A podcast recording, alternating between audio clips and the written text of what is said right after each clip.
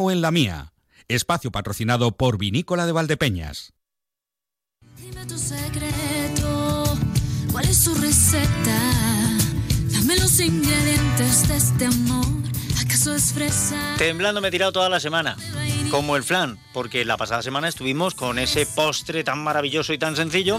Y a ver qué es lo que en esta ocasión nos propone María del Mar Marqués. Bienvenida, ¿qué Hola. tal? ¿Cómo estás? Pues mira, ya vamos a, a comer algo un poquito más saludable, aunque bueno, bueno, lleva de todo, pero bueno, Lleva, lleva de todo. lleva de todo. A Muy ver. saludable no es, pero Y- y vamos a rico rebajar después y sabroso sí. Ya, es O sea, que ha rebajado en azúcar, pero no en lo demás. No, porque madre mía, no. estoy viendo chorizo, Oh. jamón. Oh. Bien. Madre mía, madre mía, pero bueno, todo con moderación.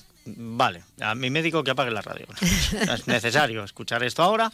Ya hablaremos luego cuando haya análisis de sangre. Eh, vamos primero al, al refrán. Bueno, Venga. vamos a la receta, que no te la he dicho. Vale, dime la receta. Es que es champiñón quiero en dar salsa. quiero dar tiempo porque apaguen la radio. Son Champiñón- cha- champiñones en salsa. Champiñones en ¿Sabes? salsa. Que parece que es saludable, pero claro, mira, además poner... en salsa y había chorizo y jamón y... Bien, bueno. Y pan. Y pan. Y, Y pan. pan. Pan que Porque no ¿sabes qué dice el refrán? ¿El qué? Hambre larga nunca repara en salsas. Es cierto, es cierto. Imagínate, un pan de cruz. Ahí mojándolo en ¿Quién esa no se ha. Ay, puesto a, mojar en, en Ay, un plato rico, bien, o en Y unas si no la ha hecho, por favor, Y se lo ha viva, comido que viva esa experiencia. media barra de pan? Porque a mí me ha pasado fácilmente. sí, sí, sí, Vale. sí. Entonces el refrán está muy apropiado porque hambre larga nunca repara en salsas, que vamos, te coges el pan y vamos mojando ahí. Es lo que yo te estoy diciendo. Antonio, apaga la radio. Apágala, Antonio. Bien. Bueno, em, a ver, a ver, eh, cuéntame. Vamos cuéntame con más. los ingredientes, que decimos así, champiñón en salsa, pero lleva, lleva bastantes ingredientes. Mira lo que lleva. Mira, para medio kilo de champiñones necesitaremos también un buen filete de jamón, lógicamente no sí. fino, sino gordo para hacer taquitos. 170 gramos también de chorizo bien curadito, un par de chorizos. Un bote de tomate frito, o tomate frito que haremos nosotros. Cuatro ajos, pimentón dulce, que también podemos poner un poquito de picante si queremos ese gustín picante superior. Eh, colorante o cúrcuma, que aunque la receta sea clásica, sustituimos el colorante por nuestra cúrcuma para darle un poquito de color. Pimienta negra en grano. Caldo, que nos sirve cualquier caldo, eh, caldo de cocer las habichuelillas o cocer unas acelgas, pues ya es mejor que agua. O también un caldo de pollo también le va muy bien, ¿eh? Un caldo Sí. con unos huesecitos también le da un buen sabor. Vino blanco de la tierra, como nuestro vino de vinícola de, de De Valdepeñas. Valdepeñas, sí, sí, un Que, concejal, un concejal. que blanquito. aprovechas para echarle a la comida y para luego comértelo y fíjate qué bien aprovechado. Hombre, es que un buen vino hace una buena salsa. no, no, no, no, no, es que es importante. Cuanto mejor sea el vino, mejor va a La ser gente salsa. dice vino de tetabris, pero yo no le echo vino de tetabris a la comida. Que el que quiera que lo haga, Sí. pero va a tener una salsa peor. Exactamente. Por eso nuestro vino de vinícola de Valdepeñas.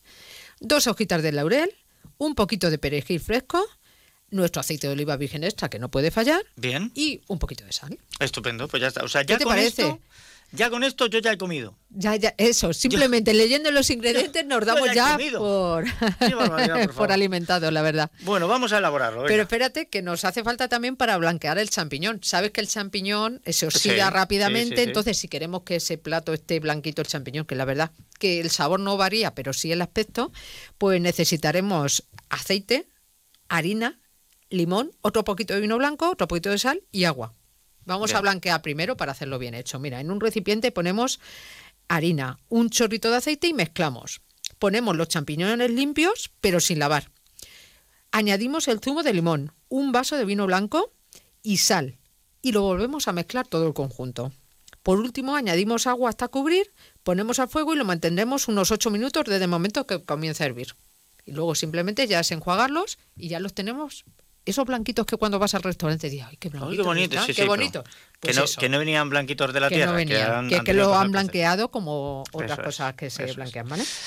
Ahora sí que vamos con la elaboración. Venga. Quien quiera saltarse este paso es prescindible, se puede saltar. Si, si no les molesta que el champiñón no sea blanco, sino que tenga el color natural del champiñón, pues Sí. ya está. A mí me da igual. O sea, a mí Sí. personalmente me da lo mismo. A mí también, pero reconozco que me gusta más el aspecto. Estéticamente te Sí, gusta más Estéticamente blancos. sí. Vale. Pero luego de sabor no.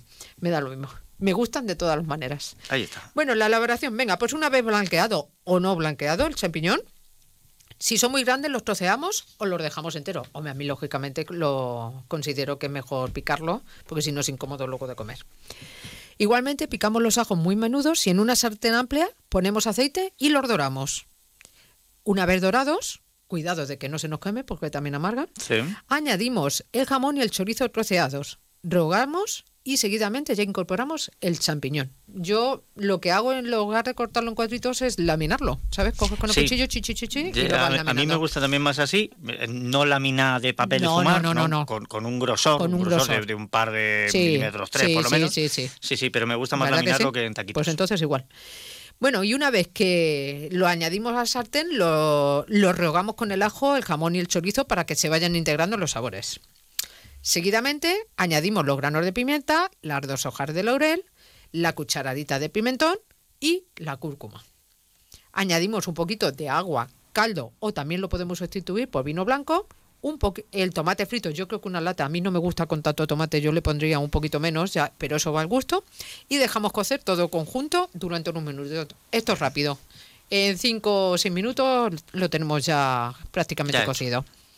Y por último, volteamos por- con perejil fresco picado y rectificamos de sal, porque como el jamón y el chorizo llevan sal, pues eh, lo probamos un poquito, vemos si están hechos y rectificamos de sal. Perfecto. pues ya. Que vemos que se quedan muy líquidos, pues Lo podemos trabar ah, un poquito más. Lo podemos trabar con un poquito de maicena, del cual sacamos líquido de la propia sartén, lo mezclamos, lo añadimos muy poquito para que simplemente ligue.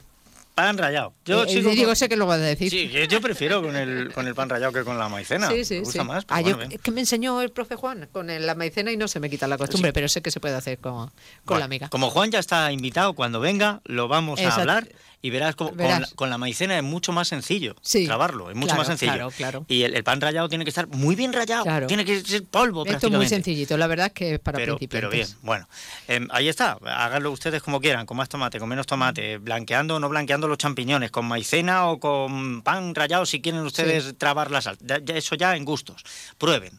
Y dicho esto, ¿qué traes en el As leyendo? Pues, ¿sabes cómo hemos empezado con nuestro refrán? De que con un buen pan esa Sí, salsa queda sí. aún- más rica. Pues mira, vamos a hablar de, de nuestros panes de Castilla-La Mancha. A ver, no me había dado cuenta de verdad. Has empezado dándome la razón. ¿eh? El pan, El con- con pan, el queda pan. mejor. Sí, es que queda mejor. es que. Además, en Valdepeñas tenemos un pan con IGP, nuestro pan de club. Que la Sí. gente no sabe que es un pan Sí, sí, de excelente calidad. Sabe que está bueno, pero no sabe que tiene la categoría que un IGP indica. En toda esta comarca disfrutamos de un pan, porque además yo recuerdo que hace pocos años eh, lo- los premios Gran Selección distinguieron algún pan de, de cruz de La Solana, si no recuerdo mal. o sea, tenemos unos panes aquí. Unos panes que maravillosos. Una maravilla. Una maravilla. Bien, pues, eh, ¿qué me vas a contar del Venga, pan? pues 44 panes se elaboran actualmente en Castilla-La Mancha según la Consejería de Agricultura, aunque no hay unanimidad en la apreciación cuantitativa. Tan solo dos actualmente, la torta cenceña y el pan de cruz, según el Ministerio de Agricultura, y 17 según el estudioso Díaz Lluvero. Bien. Daremos una sucinta explicación de todos ellos, una vez esbozadas algunas generalidades de lo que el pan es y también sobre lo que el pan ha supuesto en la historia de la humanidad. Bueno, por el tiempo que tenemos, muchos me parecen tantos panes, pero bueno, a ver Vamos cuánto nos a, da tiempo. venga, vamos a ver cuánto nos da tiempo, así que no me entretengo. Venga, según Ismael Díaz Lluvero, ha hecho una clasificación de los panes en Castilla-La Mancha. Bien. Empezamos por el primero, que es el cantero de Toledo, que es una gaza de pan bregado muy metido en harina. Corteza lisa y mate con cinco cortes periférico- periféricos que perfilan un pentágono interior. Nos lo Vale. imaginamos, ¿verdad? Sí. Se conocen como canteros cada una de las cinco porciones externas. Qué rico, ya me da ganas de probarlo simplemente imaginándomelo. Mira, el segundo, Congria, en Guadalajara. Este nos pilla un poco más lejos. Que es un pan largo, aplastado de corteza rugosa y miga escasa, cerrada y firme. Su forma recuerda a la del congrio seco. Bien. La malecha en Albacete, que es una torta aplastada rectangular de picos redondeados. La corteza es dorada y mate y está perforada por agujeros. La miga, sin embargo, es esponjosa. Este yo no lo conozco. Y No mira, conoces, si- no- sí. ¿tú sí lo conoces? Sí, pero además eh, ahora, desde hace un tiempo, se puso eh, de moda unos biscotes Sí. que imitan su forma, Sí. con esos agujeritos. Y- Luego lo voy a buscar para conocerlo. Mira, el Nochebueno, que aquí en Valdepeñas es un dulce, ¿verdad? Es un bollo de forma ovoida, alargado, ancho y aplastado. La miga es esponjosa y oscura y lleva semillas de anís, que la verdad que es Sí. este dulce que conocemos en Valdepeñas. La corteza es marrón brillante y porosa, con pequeños pegotes de azúcar de forma poligonal y muy delgada. Pues aquí nosotros no comemos como pan, lo A ver. comemos como sustituyente del roscón de reyes, ¿no? En Para, para los champiñones no iría bien, porque no, es muy dulce. Exactamente. Y mira, el quinto, el pan de cruz, Valdepeñas Ciudad Real pone, Bien. que es una hogaza redondeada, abombada, de pan bregado con un profundo corte en cruz. La corteza suele ser brillante y la miga muy blanca y compacta. Y está buenísimo, ¿verdad? Hombre, es una auténtica maravilla. Mira, el pan dormido, que es de cañete y salva cañete en Cuenca, que es un bollo dulce elaborado con harina, huevo, aceite y azúcar. Tiene forma elíptica, aplastada y corteza fina, lisa y tostada. Se deja fermentar muy lentamente y se cuece a baja temperatura sobre papel de estraza. Perfecto. Dame un par de ellos Venga, más. solo voy a decir los nombres para dar, Ah, vale, bien. También Para nombrarlos. Mira, el 7, el pan manchego, que es con la corteza lisa y un profundo corte en cruz, que es similar a nuestro pan de cruz. El pan partido a brazos de Oropesa Toledo, una torta dura y seca. El pan tortel de Cuenca, que es una hogaza aplastada. El panota de Molina de Aragón, una hogaza gruesa de, de miga esponjosa. La peineta de Guadalajara, hogaza de pan bregado de pequeñas dimensiones. Mira, la reseca de Manzanares, estos sí me gustan a mí también. ¿eh? Sí, sí, sí. Están muy ricos. Que es una torta alargada y de extremos redondeados. Está buenísimo. Además hay dulce y salada. No sé cuál elegir de, Es de que, las que es me que no hay ni un pan malo. Ay, qué rico. Mira, el rollo moreno de Albacete, el rollo soba de Albacete, la torta cenceña o galeana de Albacete y Cuenca, con la cual se hacen también los galeanos, ¿verdad? Eso es. La torta de chicharrones, la- el tostajo de la alcarria. Y bueno, podríamos seguir pues con tantos y tantos panes que la verdad es que, que lo que apetece es hacer una ruta turística de panes y irlos probando todos. Totalmente. Lo mismo que se hace en rutas para degustar los vinos, pues se pueden hacer también para probar otros. No estaría mal, ¿eh? No, no estaría mal. No Esto nos mal. lo, nos lo planeamos y lo hacemos. Exactamente, lo organizamos ya mismo. Sin ningún problema. De momento nos vamos a quedar con esta receta y nos vamos a quedar con nuestro vino de vinícola de Valdepeñas, que para eso tenemos un concejal estupendo. Que pases buena semana. A brindar todos los días. Eso, eso, eso. A Y mejor con vino de vinícola de Valdepeña. Por supuesto que sí. Nos vemos, es buena. Igualmente.